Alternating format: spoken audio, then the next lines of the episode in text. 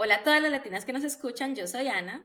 Y yo soy Joyce, bienvenidas a Latinas Podcast, un espacio en el que hablamos de temas de lifestyle sin tapujos ni protocolos. Y hoy, al igual que todos los miércoles, tenemos un súper episodio. Este episodio hace tiempo estamos con ganas de grabarlo porque entra como en temas en los que hablamos nosotras a veces. Y bueno, vamos a hablar de la novia o el novio camaleón. Uy, este tema va a estar picante y al que le caiga el guante que se lo achante.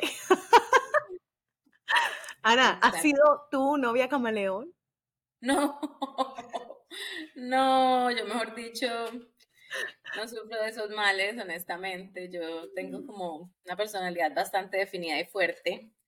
Entonces, no me ha pasado, pero sí he tenido amistades a las cuales he visto transformar de formas extremas dependiendo de la relación en la que se encuentran en ese momento. Y pues gente conocida y, en fin, uno empieza a hablar y eso como que está que, ok. Sí, no, bueno, entonces vamos a explicarle un poquito a las oyentes qué es este término de novia, de novia camaleón o novio camaleón. Vamos a hablar más de las mujeres porque es lo como, aquí estamos, aquí estamos, aquí estamos nosotras y estamos hablando de, también de personas, de mujeres que conocemos, así que lo vamos a llevar más a la parte de mujer, pero también sepan que se puede en los hombres. Y es un término que no es muy ampliamente reconocido o utilizado en el ámbito de las relaciones y no existe como una definición estándar para ese término, pero más que nada lo que quiere decir es que la persona cambia de personalidad según los intereses y personalidad del novio o de la pareja con la que está. Entonces, por eso es camaleón, se, se, pone del color o de la personalidad de, su pareja. Exactamente.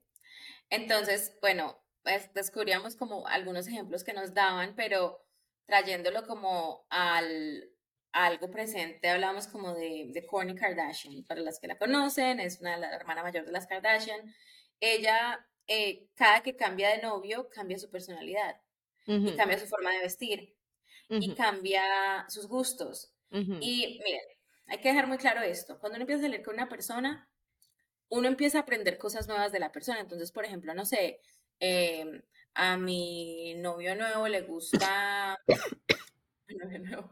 a mi novio nuevo le gusta eh, la música clásica. Entonces, siempre que yo me monto en el carro de él, pone música clásica y yo empiezo, a, mí me empieza a gustar una cancioncita por aquí, una cancioncita por allí. Eso está bien, porque es que al fin y al cabo uno empieza a compartir gustos. O a mi novio no le encanta el vino, entonces es un experto en vinos y me empieza a enseñar sobre el vino, yo también aprendo y me gusta y disfruto el vino, etc. Eso es normal. Sí. Pero ya lo que estamos hablando es que la personalidad cambie completamente y empiezan a cambiar como los principios y los valores y una cantidad de cosas que están adentro de, nosotros. Entonces, a mi novio le gusta, yo toda mi vida, voy a poner ejemplo como si, como si fuera yo, a mí no me gusta acampar. Yo no soy una persona de la naturaleza, o sea, esa no soy yo. Entonces empiezo a salir con alguien al que le gusta todo esto y ya me dedico yo a eso. Entonces también yo ya me vuelvo una apasionada del camping, de observar pájaros, de caminar mm. por eh, riachuelos, no sé. Pues Pero no se queda ahí. Ana termina con ese novio y se cuadra con uno que es de la élite de sociedad de Londres y resulta que se tiene que vestir súper a lo reina y a lo reinado de Inglaterra. Y Ana cambia totalmente y deja de ser la super hippie de la naturaleza y la, y la que anda descalza y se vuelve la firififi con la super pinta y la falda y siempre bien bien puestecita y siempre bien arreglada y ahora no habla sino el inglés, el inglés, el inglés británico, tú sabes, y todo eso. Entonces, nada, Ana cambió totalmente y uno dice, pero esta es la misma Ana. No, y luego el siguiente novio es uno de esos de los que les gusta la música electrónica, va Tomorrowland, Burning Man, todo, y yo ya me vuelvo la de las fiestas electrónicas, la de mis outfits para todas las fiestas, o sea, como que en realidad, ¿quién es esta persona? ¿Quién es Ana? O sea, ¿ella en dónde está? Sí. Es, es impresionante. Es que, porque es que yo digo, sí, a todos nos pasa, a todos, todos nos dejamos influenciar un poquito, porque es con la persona con la que más tiempo estamos. Claro. Obviamente nos vamos a influenciar en algo. Eh, nos vamos a influenciar en que, no sé, a mi, a mi novio le gustan los carros, a mí antes no me gustaban, a mí ahora me gustan, entonces ahora pues nuestro fin de semana nos vamos a ver carros. Ok, pero mi personalidad no cambia. Yo igual voy a ir a ver esos carros y voy a ir vestida con mi jean, con mis tenisitos, con mi, con mi blusita bien, con mis gafas espectaculares, con mi maquillaje, porque esa es mi esencia, ¿verdad? Pero no va a ser que como, no puedo dar el ejemplo que iba.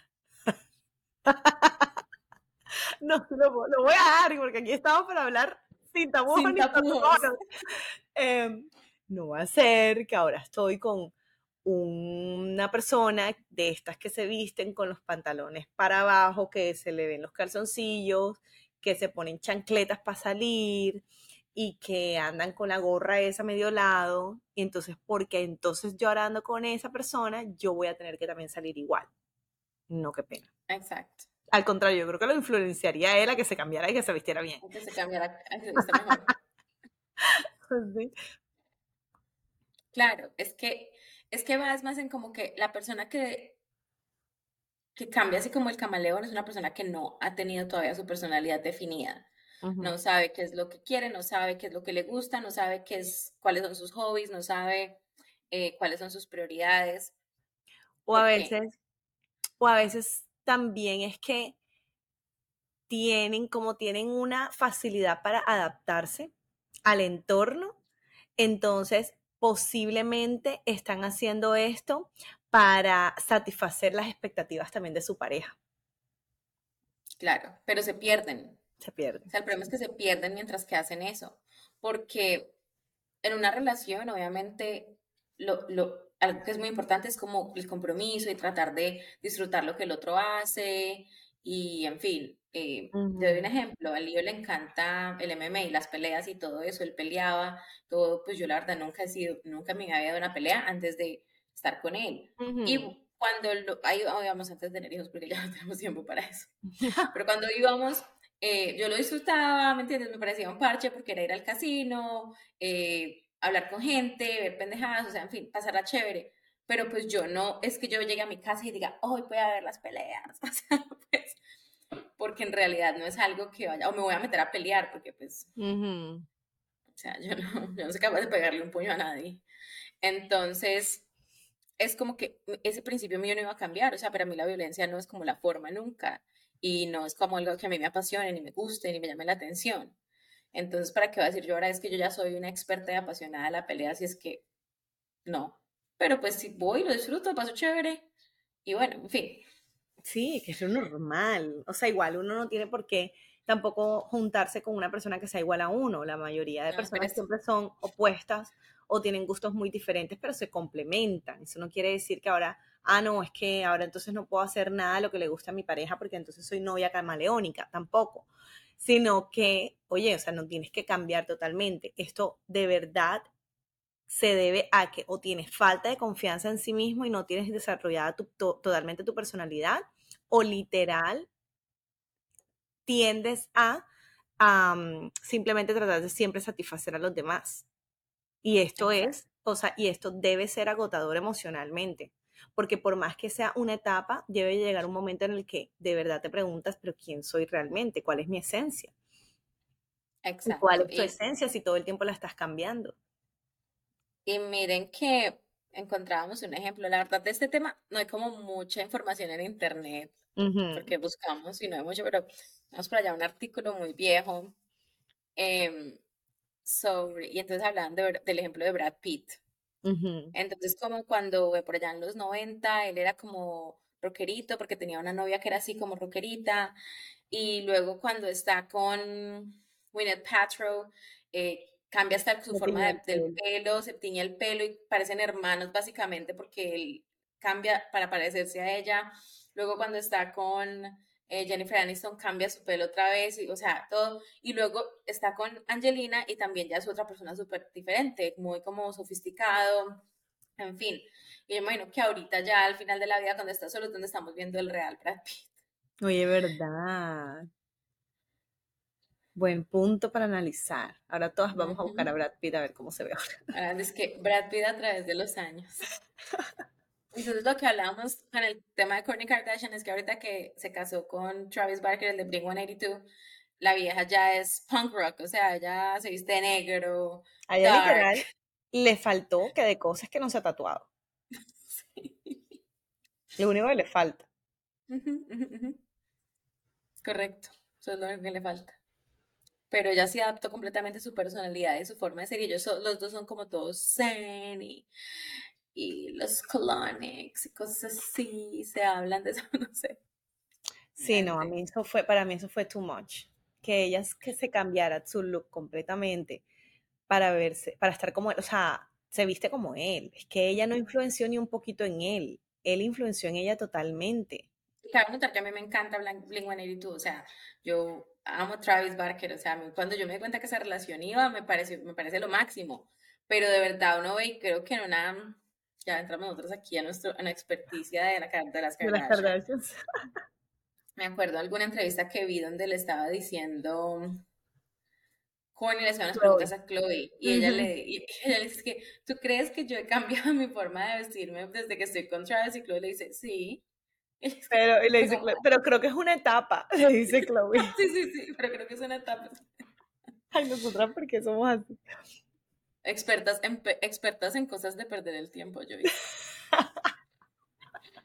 me, me, me, decía un, un amigo en la universidad que me decía, nosotros somos un, eh, un mar de conocimiento de cosas que no sirven para nada. Ay, oye, cultura general.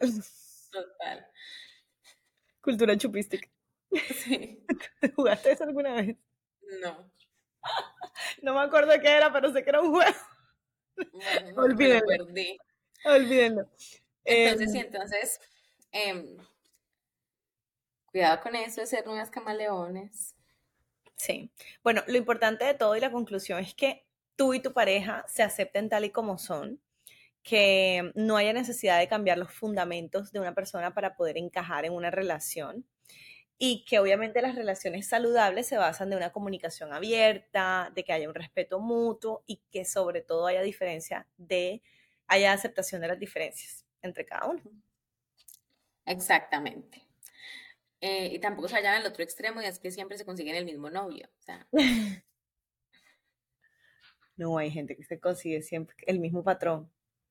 Lo mismo. Sanning, sanning, sanning. Vayan a terapia sanen. Sanen. No está, ese comentario bueno, no lo estaba esperando, pero está buenísimo. Debes sanar. Ok, esperamos que les haya gustado este, este mini episodio. Sí, no se pierdan todos nuestros episodios todos los miércoles. Apenas se levantan, estamos disponibles. Latinas Podcast, síganos en Instagram, denos mensajes, denos, déjenos las cinco estrellas aquí en, en las plataformas de podcast y nos vemos la próxima semana. Bye. Bye.